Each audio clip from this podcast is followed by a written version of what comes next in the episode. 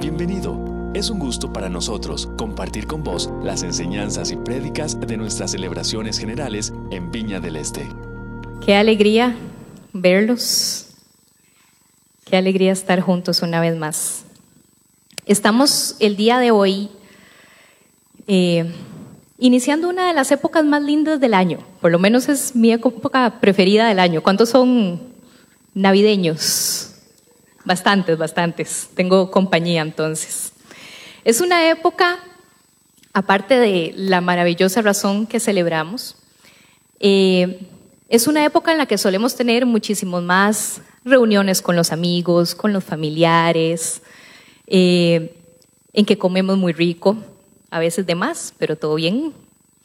Tenemos la oportunidad de mostrar cariño, de maneras especiales a quienes son importantes para nosotros e incluso a personas que tal vez ni siquiera conocemos, como por ejemplo por medio de, de las cenas navideñas que la iglesia da. Pero también es una época muy llena de música, ¿cierto? ¿A cuántos les gusta la música navideña, los villancicos? Yo tengo que confesar que a veces como a mediados de año me agarra así una epoquilla en la que oigo música de Navidad los que trabajan conmigo, los que han estado en la oficina, se dan cuenta de eso. Sencillamente es una música como que nos da, no sé, nos pone de buen humor, como que nos llena de, una esperanza, de una calidez especial. ¿Sabían ustedes que cantar, aunque cantemos feo, pero cantar trae muchos beneficios a nuestra salud? ¿Sabían eso? Cuando nosotros cantamos, en nuestro cuerpo se activan unas hormonas que se llaman endorfinas, que son las responsables de hacernos sentir felices. Y eso pasa cuando estamos cantando. También cantar es un ejercicio aeróbico y entonces nos ayuda a oxigenar mejor el cuerpo y entonces bajamos los niveles de estrés y de ansiedad, bajamos la presión arterial, tenemos una mejor salud en general en nuestro cuerpo. Y así podría seguir diciéndole un montón de beneficios que tiene para nuestra salud cantar. Pero leyendo al respecto me encontré un dato que me llamó mucho la atención. Resulta que en las últimas eh, publicaciones de varios antropólogos estaban comentando que de todas las civilizaciones y los pueblos que a lo largo de la historia se han podido estudiar, no han encontrado un solo pueblo que no tuviera la música incluida dentro de su manera de expresarse. Pareciera como que para el ser humano la música es absolutamente necesaria dentro de nuestras maneras de expresión. El inicio del Evangelio de Lucas es bellísimo. Inicia con la historia del nacimiento de Jesús. Y en esta historia vemos a varios de los personajes cantando. Primero vemos a María cantando, después Elizabeth canta, después Zacarías canta, después los ángeles cantan, termina siendo casi que un musical aquello. Estas canciones llegan a expresarse en momentos en los que cada una de estas personas estaba con el corazón que le estallaba de cosas que quería expresarle a Dios, de cosas que quería proclamar que Dios había hecho, cosas que estaban sobreabundando en ellos. Y tenemos mucho que aprender de esos pasajes. Y eso es en lo que vamos a estar enfocados los próximos domingos con esta serie que se llama Melodías de la Navidad. Así es que, ¿qué les parece si tomamos un momento para orar, para preparar nuestros corazones y para enfocarnos en recibir la palabra del Señor? Padre, yo te quiero dar gracias en esta mañana por tu presencia en medio nuestro. Una vez más, Espíritu Santo, yo te quiero dar la bienvenida a este lugar. Y te quiero suplicar que llenes este auditorio, Señor, con tu paz, con tu amor. que en los próximos minutos todavía podamos sentir más fuerte tu presencia en este lugar. Que prepares nuestros corazones para que sean tierra fértil para tu palabra. Que tu palabra en esta mañana pueda ser respuesta para nosotros o que sea la respuesta que podamos llevarle a alguien más en esta semana, Señor. Amén. Amén. Vamos a leer en Lucas 1. Pueden irlo buscando ahí en el teléfono. Lucas 1, vamos a leer primero de los versículos 39 al 55. Y dice así. En aquellos días, levantándose María, fue deprisa a la montaña, a una ciudad de Judá, y entró en casa de Zacarías y saludó a Elizabeth. Y aconteció que cuando oyó Elizabeth la salutación de María, la criatura saltó en su, en su vientre, y Elizabeth fue llena del Espíritu Santo. Y exclamó a gran voz y dijo, Bendita tú entre las mujeres, y bendito el fruto de tu vientre. ¿Por qué se me concede esto a mí? Que la madre de mi Señor venga a mí porque tan pronto como llegó la voz de tu salutación a mis oídos, la criatura saltó de alegría en mi vientre. Y bienaventurada la que creyó, porque se cumplirá lo que le fue dicho de parte del Señor. Entonces María dijo, Engrandece mi alma al Señor, mi espíritu se regocija en Dios mi Salvador, porque ha mirado la bajeza de su sierva, pues he aquí desde ahora me dirán bienaventurada todas las generaciones, porque me ha hecho grandes cosas el poderoso, santo es su nombre. Su misericordia es de generación en generación a los que le temen. Hizo proezas con su brazo, esparció a los soberbios en el pensamiento de sus corazones, quitó de los tronos a los poderosos y exaltó a los humildes a los hambrientos colmó de bienes y a los ricos envió vacíos. Socorrió a Israel su siervo, acordándose de la misericordia de la cual habló a nuestros padres, para con Abraham y su descendencia para siempre. Amén.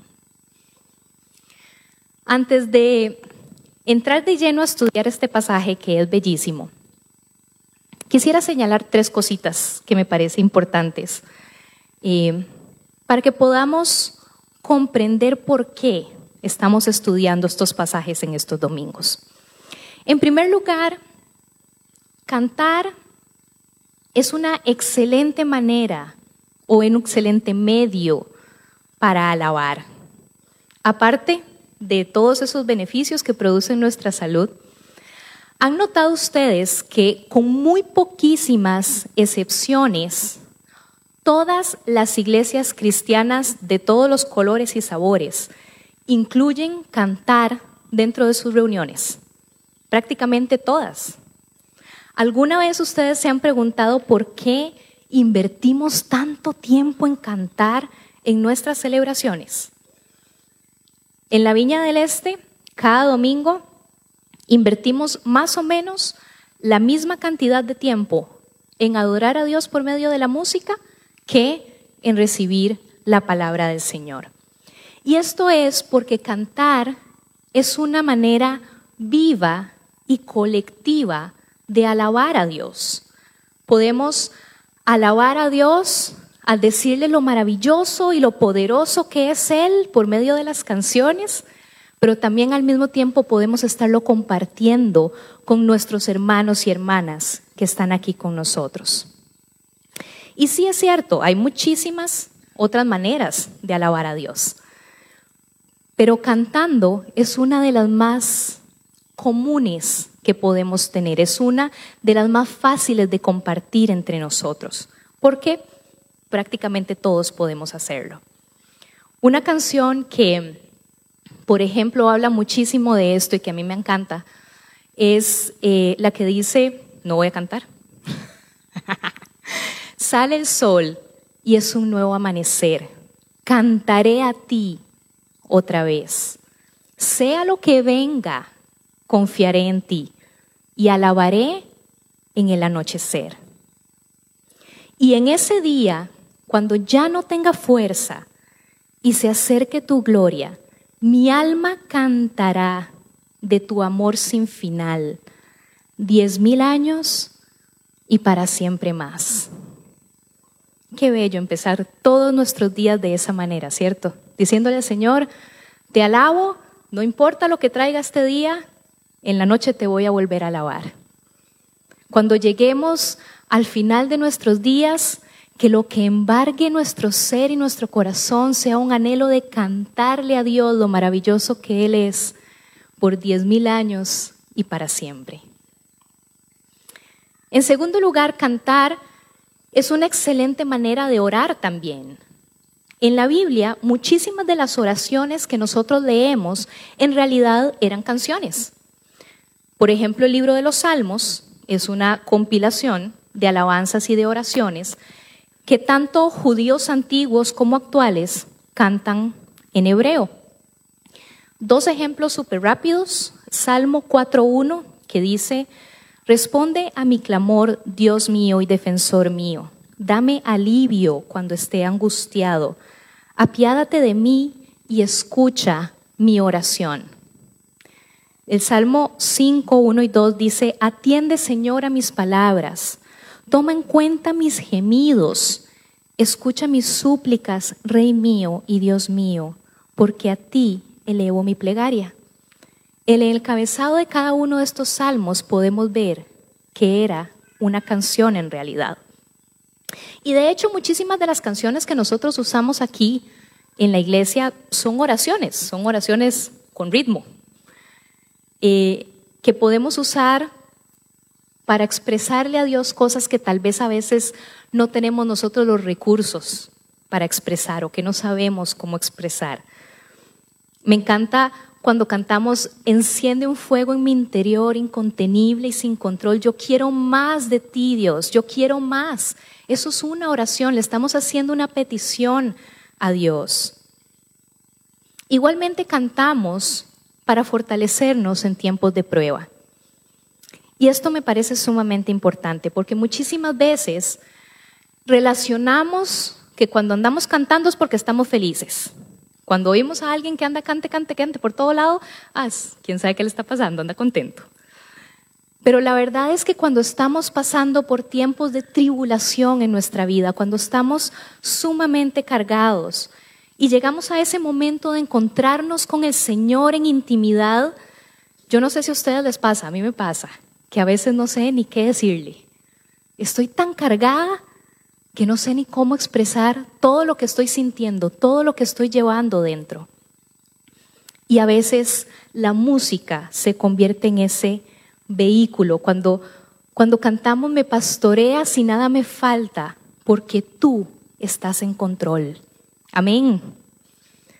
Cuando cantamos yo soy tu amado, por ti creado y me amas como soy. Y encontramos esa aceptación del Padre en intimidad.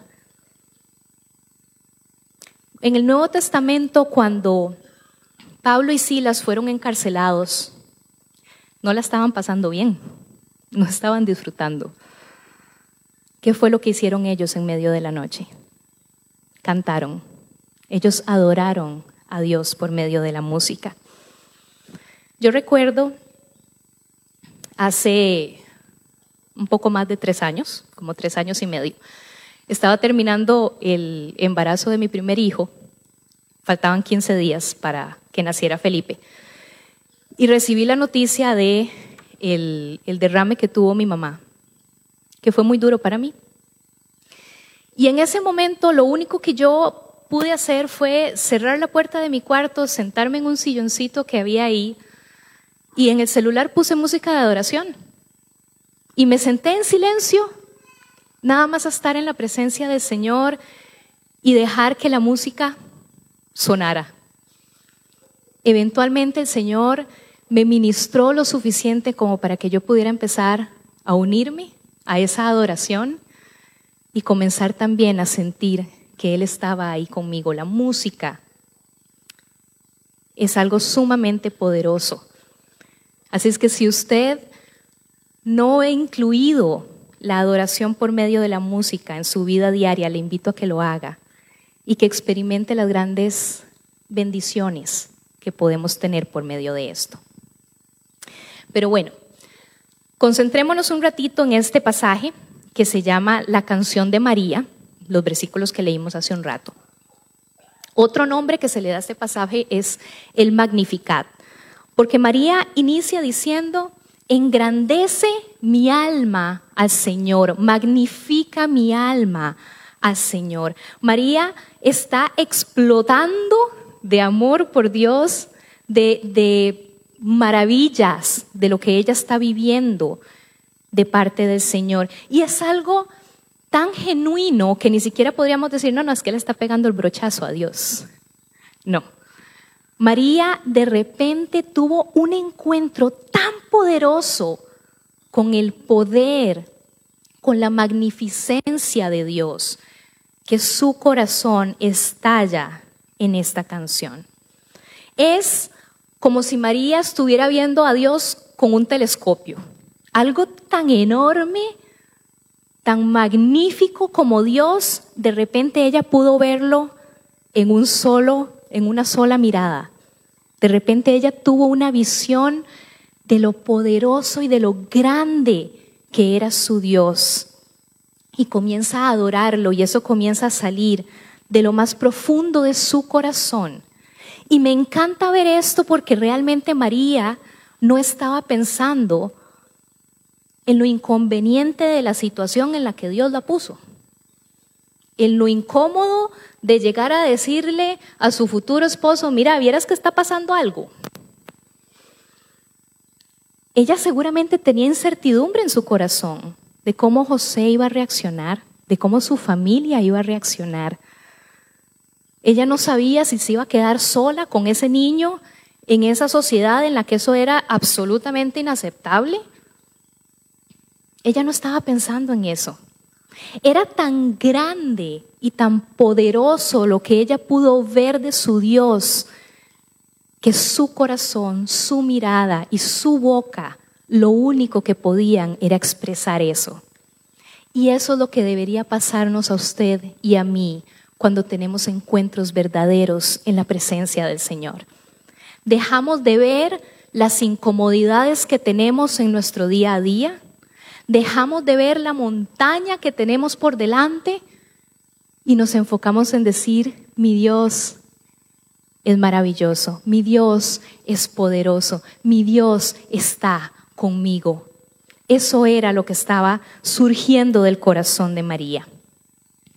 En segundo lugar, podemos ver lo bendecida que era María. En los versículos 46 y 49 dice, entonces María dijo, engrandece mi alma al Señor.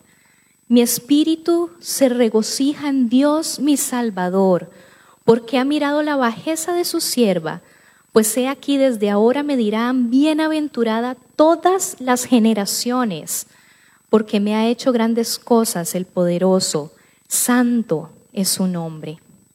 A lo largo de este capítulo, varias veces a María se le llama bendecida o bienaventurada. Primero el ángel se lo dice, después Elizabeth se lo dice y después ella, por medio del poder del Espíritu Santo, dice, todas las generaciones a partir de ahora me llamarán bienaventurada, me llamarán bendecida.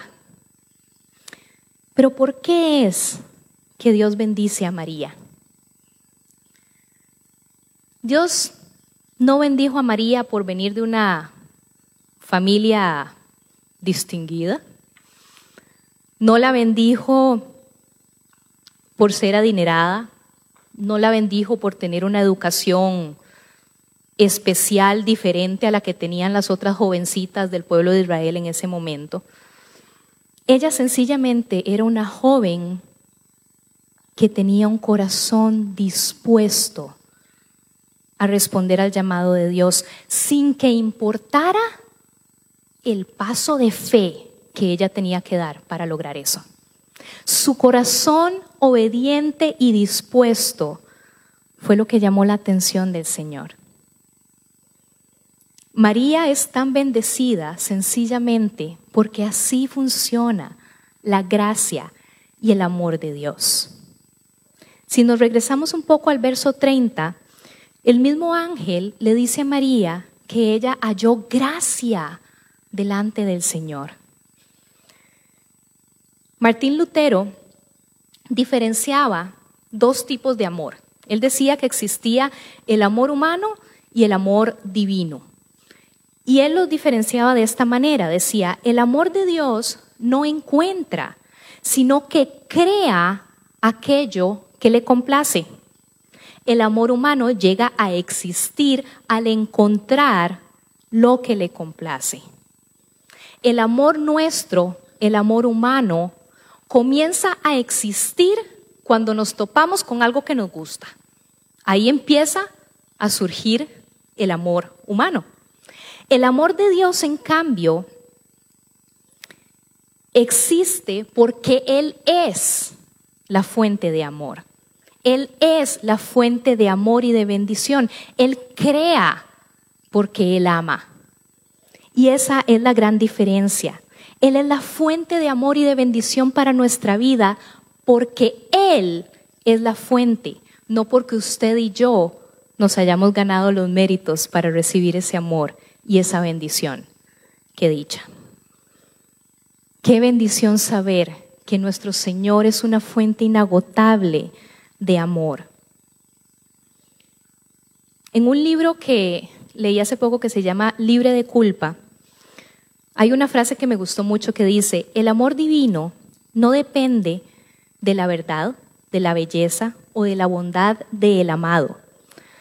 Porque el amor de Dios no es causado por el objeto del afecto, sino que el amor de Dios puede amar a aquellos que no son fáciles de amar. Los pecadores, los malvados, los tontos, los débiles, y los hace rectos, sabios, buenos y fuertes. ¿Cuántos sabemos que no somos tan fáciles de amar? No levanten la mano. ¿Y cuántos estamos muy conscientes de que antes de que el amor de Dios inundara nuestra vida éramos todavía más difíciles de amar? Y aún así el amor de Dios se derramó por usted y por mí de una manera tan, tan real que hoy usted y yo experimentamos lo que tenemos. Gracias, Señor. María era una joven normal, podríamos decir, pero su disposición a obedecer y a responder al llamado divino fue la que lo convirtió en una mujer bienaventurada, en una mujer bendecida, que hasta el día de hoy nosotros la seguimos llamando bendecida. En estos versos María canta también acerca de la gracia de Dios. En el verso 50 dice, y su misericordia es de generación en generación a los que le temen. Su misericordia se hace presente en todo momento y para toda la humanidad. En esta época navideña, aunque para algunos es una época de muchísima felicidad, para otros puede ser que no, no está siendo linda. Tal vez es la primera Navidad que, que van a pasar sin un ser querido que partió a la presencia del Señor. Tal vez está alejado de alguien que es importante para usted.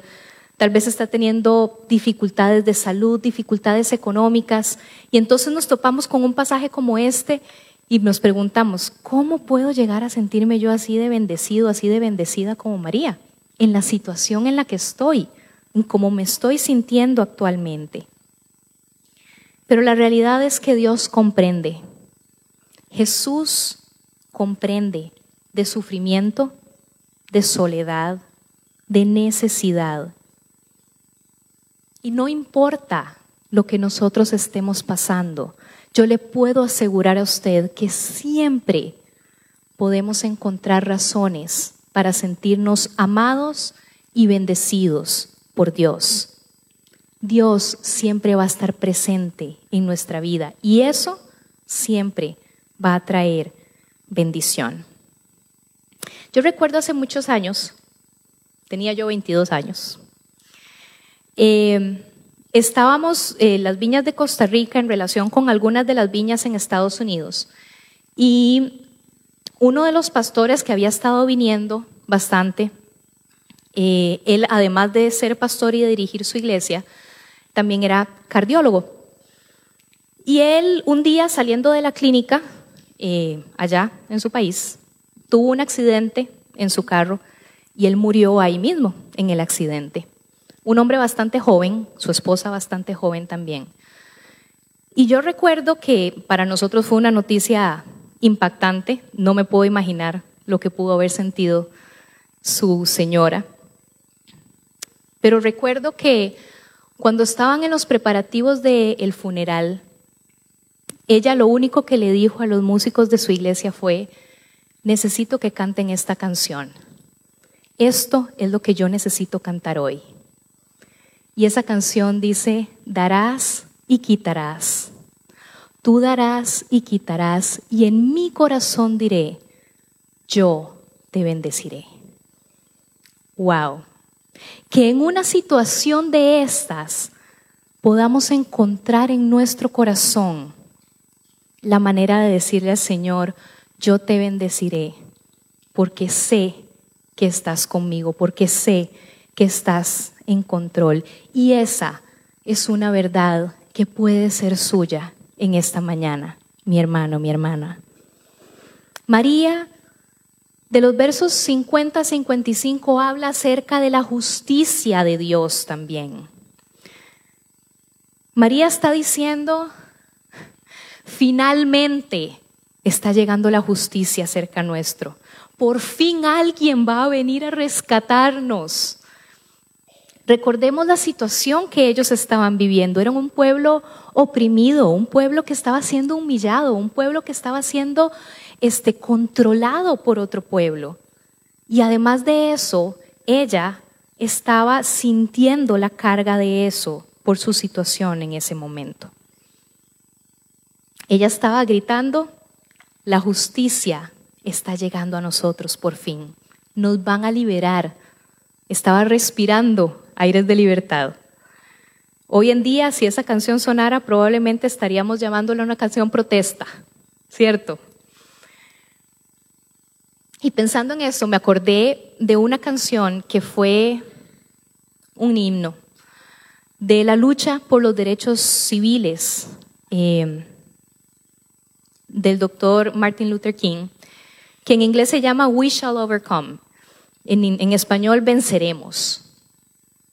Y me encantaría que vieran un video que hay por ahí, por ahí está, eh, en donde se está usando, se está cantando esta canción en la manifestación famosa del día en que el doctor King dio su discurso de yo tengo un sueño. Veamos este video un momento.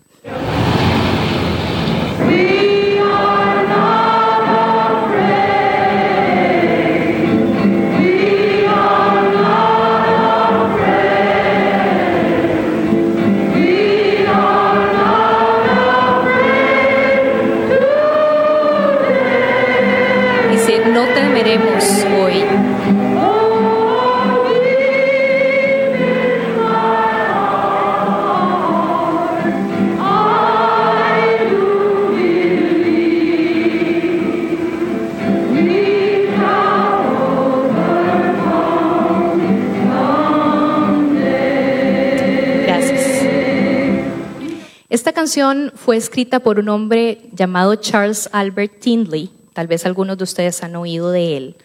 Él nació en los años 1900, hijo de esclavos. Llegó a Filadelfia a trabajar cargando ladrillos y quería más. Él estaba sediento de más. Pero por la situación que vivía en ese momento, por su, situación donde lo encajonaban, él no tenía acceso a mayores oportunidades, no tenía acceso a la educación, no tenía acceso a otro tipo de trabajos. Comenzó a buscar maneras de salir de ese círculo y comenzó a trabajar como conserje en una iglesia. Un día, caminando por la calle, se encontró con una sinagoga, entró y de alguna manera logró convencer al rabino de que le enseñara hebreo. Y luego el rabino le ayudó a tener un curso por correspondencia, aprendió griego y a partir de ahí él solito comenzó a estudiar y estudiar y estudiar la palabra del Señor, estudiar teología, hasta que decidió tomar el examen para ser ordenado como pastor de la Iglesia Metodista Episcopal. Pasó el examen con notas sobresalientes. Lo comenzaron a poner como pastor ayudante en diferentes iglesias, hasta que de repente lo nombraron pastor general de la iglesia donde él había sido conserje. Una iglesia de 150 personas. Él, un hombre tan apasionado por Dios y por la palabra del Señor, que en poco tiempo llevó a esa, iglesia a tener 10 mil miembros. Comenzaron a llamarle el príncipe de los predicadores. Este hombre escribió esta canción, Venceremos. Un hombre que tuvo tan pocas oportunidades en la vida, que logró impactar esa cantidad de vidas por medio de su amor por Dios, porque él vio el respaldo de Dios en su vida. Así como María, desde su posición de vulnerabilidad, comenzó a cantar, la justicia de Dios está llegando a nosotros, nuestro libertador está llegando a nosotros. Albert Tindley lo hizo así. Y así usted y yo podemos hacerlo. Nosotros en esta época de Navidad podemos cantar, venceremos. Venceremos lo que sea que estamos teniendo entre manos el día de hoy. Venceremos lo que sea que nos depara el próximo año. Venceremos porque el Señor está con nosotros. Porque el Señor decidió hacerse humano como usted y como yo y nacer humildemente en ese pesebre y entregar su vida para que usted y yo seamos sanos, seamos salvos, seamos libres y para que nuestras batallas las libremos de la mano de Él. Amén. Esto, mis hermanos, es lo que celebramos en Navidad. Celebramos la bendición de Dios sobre nuestras vidas, porque Él es la fuente inagotable de amor y de bendición. Celebramos la gracia de Dios, celebramos la justicia de Dios delante de nosotros y celebramos que su reino vino a nosotros por medio de su Hijo Jesucristo. Nos encanta poder compartir con vos las prédicas de nuestras celebraciones. Esperamos que esta haya sido de bendición para vos.